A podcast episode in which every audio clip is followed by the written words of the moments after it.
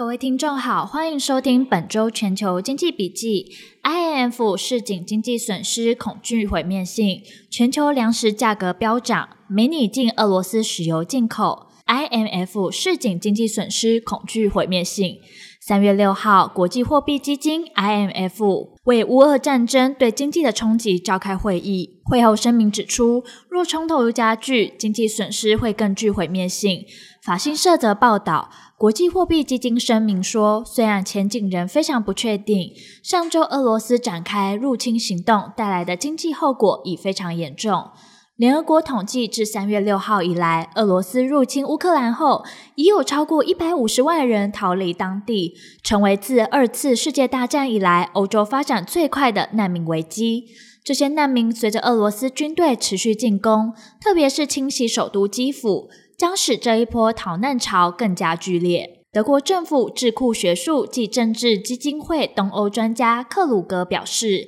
俄罗斯出兵乌克兰后，西方对俄国的制裁力道之大，连欧美各国都很惊讶。历史上从来没有在这么短的时间内实施过这么大规模的制裁，而且对付的是一个跟全球经济紧密结合的国家，目的是切断它与世界的连结。德国智库表示，欧美对俄罗斯祭出的经济和金融制裁规模史无前例，将重创俄国经济。这些制裁措施将重创俄罗斯，这些措施将重创俄罗斯的经济，导致人民生活水准降低，失业人口增加，社会人社会不满情绪升高，动摇俄罗斯总统普丁的统治基础。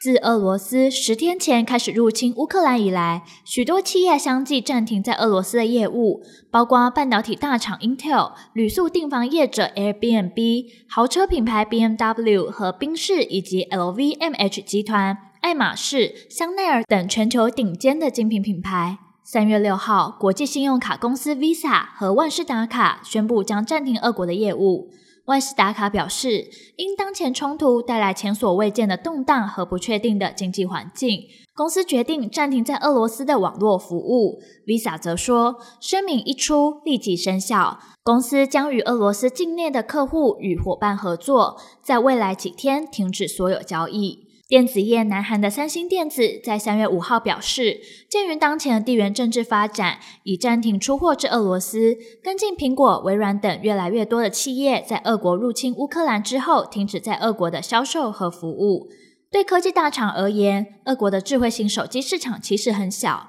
彭博报道指出，三星是俄国智慧型手机销售的龙头，市占率大约三十 percent。但在俄国手机销售仅占三星全球手机销售的约四 percent，半导体销售更只占不到零点一 percent。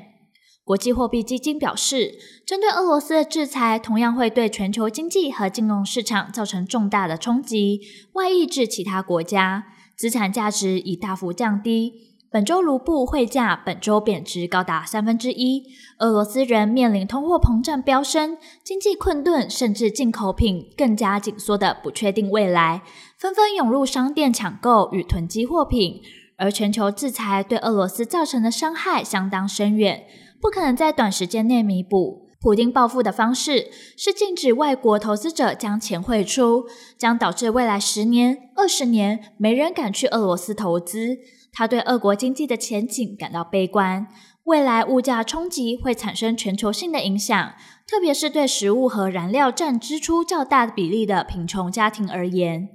全球粮食价格飙涨。三月四号，联合国粮农组织 FAO 表示，全球粮食价格在二月创下历史最高，部分原因是市场担忧乌克兰遭俄罗斯入侵将影响谷物供给。FAO 全球粮价指数二月较一月上扬三点九 percent，达到一百四十点七 percent，打破了二零一一年时创下的纪录。以年增率来看，增幅更高达二十四点一 percent。其中，蔬菜油价格二月较一月上涨了八点五 percent，主要是进口蔬菜油的需求强劲，但供给出现挑战。西欧与大洋洲的牛奶供给比预期来得更低，导致乳制品的价格也涨得很凶，涨幅达六点四 percent。玉米和小麦则因乌克兰和俄罗斯的供应不确定性而推高价格。芝加哥小麦期货过去一周暴涨逾四十 percent，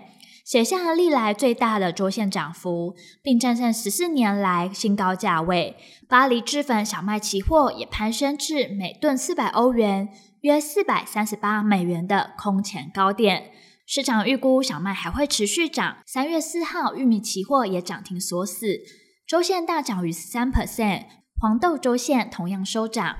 俄乌交战势必对未来数月的农作物种植构成威胁，这时正是农民准备耕种玉米、向日葵及大麦等农作物的时节。但军事入侵和进口受扰带来的严峻挑战，巴黎顾问业者表示，价格涨不停，迫使谷物进口商纷纷寻找其他卖方或代替方案。没拟禁俄罗斯石油进口，美国国务卿布林肯表示。白宫正考虑禁止进口俄罗斯石油，引发原油供应隐忧，国际油价开始飙升，一度触及每桶一百三十九美元。由于俄国入侵乌克兰，市场担心石油供应紧张。俄罗斯副总理诺瓦克表示，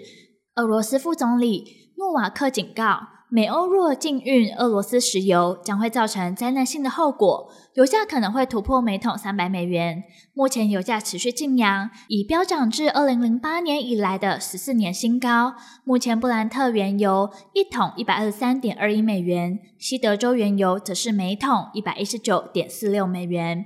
三月六号，美国众议院的议长裴诺西在一封信函中表示，众议院正探寻要立法禁止俄罗斯石油进口，而国会有意在本周为乌克兰制定一项一百亿美元的援助方案，以因应莫斯科对乌克兰的军事入侵。国际货币组织警告，俄乌战争、俄乌战争及对俄国的制裁，恐对全球经济造成严重的影响。虽然目前局势仍不稳定，前景存在极大的不确定性，但经济的后果已经非常严重。